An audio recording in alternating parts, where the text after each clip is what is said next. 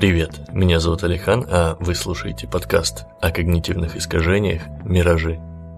Сегодня мы закончим разбор теории подталкивания и поговорим об архитектуре выбора.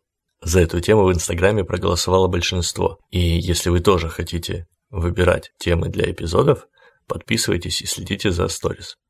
Аккаунт легко ищется по тегу «Подкаст Миражи».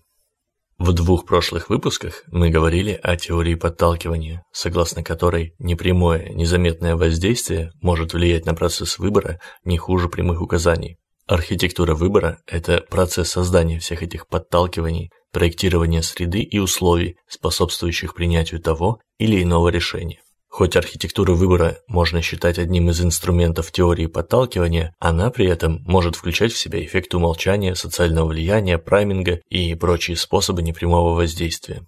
Люди, занимающиеся такой незаметной коррекцией, называются архитекторами выбора.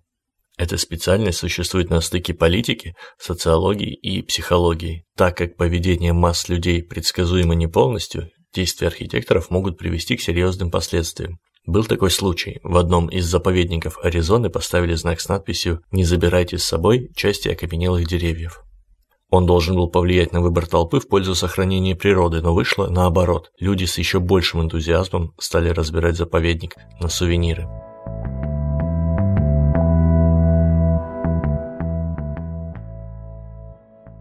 Разберем несколько типичных приемов архитектуры выбора. Помимо уже известных вам эффектов умолчания и социального влияния, используются следующие. Манипуляция параметрами и атрибутами. Так как нам сложно охватить все нюансы того или иного выбора, мы обычно опираемся на 2-3 ключевых параметра. То, какую информацию мы видим в первую очередь, а какую после подробного изучения, сильно влияет на наш выбор.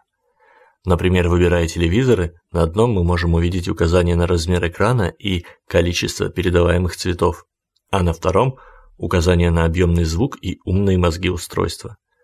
Чаще всего акцент смещается на лучшие качества, оставляя слабые места в тени. Эффект предпочтения по времени. Этот эффект заслуживает отдельного эпизода, но пока костям всего поверхностно. Он заключается в следующем. Мы скорее предпочтем небольшую выгоду сейчас, чем большую, но потом. Предлагая дополнительные награды здесь и сейчас, можно влиять на решение относительно отдаленного будущего. Кроме того, чем о более далеком будущем идет речь, тем менее точны наши прогнозы относительно него. А значит, мы легче верим в отдаленные радужные перспективы, что тоже можно использовать как мягкую дополнительную мотивацию. Приведу пример. Допустим, к вам подошел адепт финансовой пирамиды и предлагает вступить в его секту. Шанс того, что здравомыслящий человек поверит его словам, невелик, но если он сделает упор, описывая ваше будущее через 5-10 лет, да еще прибавит, что именно сейчас по акции вы прямо в момент вступления получите хороший бонус, шансы на вербовку возрастут. Дополнительная оценка. Этот простой прием неплохо работает в условиях неопределенности. Возьмем какую-нибудь плохо известную нам область, например, ракетостроение. И предположим, что нам нужно сделать выбор между двумя пассажирскими модулями для космонавтов. Уйма незнакомых нам параметров сбивают с толку, но возле одного названия написано «стандартный», а возле другого «улучшенный». Если мы не готовы потратить время на изучение области и анализ информации, то, скорее всего, отдадим предпочтение улучшенному модулю, даже если он на самом деле хуже. Смещение акцентов. Этот вид подталкивания мы все видим каждый день. Непрезентабельный текст о составе продуктов пишут на упаковке самым маленьким шрифтом, а кнопка «Купить» на сайтах всегда большая и яркая.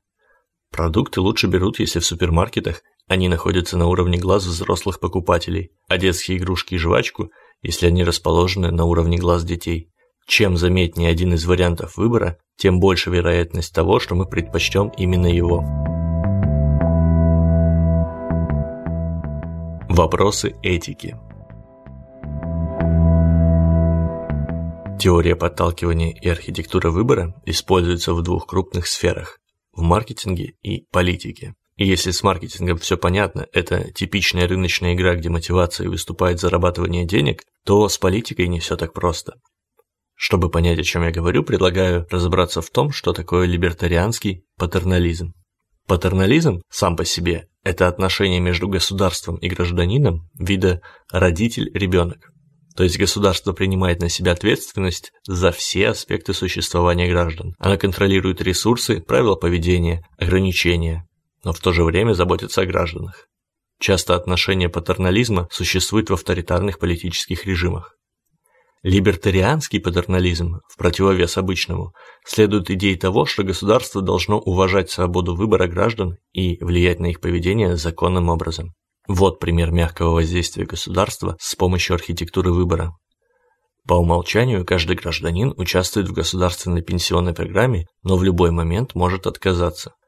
Выбор большинства здесь определен эффектом умолчания, но при этом свободы не ущемлены. Кроме того, такая политика подразумевает, что государство будет заботиться о том, чтобы люди меньше поддавались когнитивным искажениям и совершали рациональные выборы с негативными последствиями.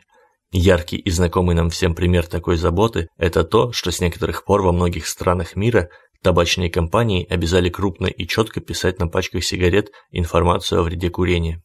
Насколько использование архитектуры выбора в политике этично и правильно – вопрос открытый. Этой практике всего 10-15 лет, и то, как она приживется в тех или иных государствах, покажет время.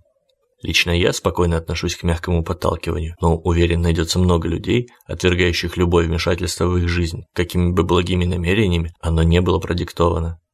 Что вы думаете по этому поводу? Напишите мне свое мнение в личку или в комментариях в Инстаграме. Это был подкаст о когнитивных искажениях «Миражи», и я, Алихан. Спасибо, что дослушали до конца. Подписывайтесь на этот и другие мои подкасты на всех платформах. Ставьте лайки, советуйте друзьям и будьте объективными. Всего вам доброго.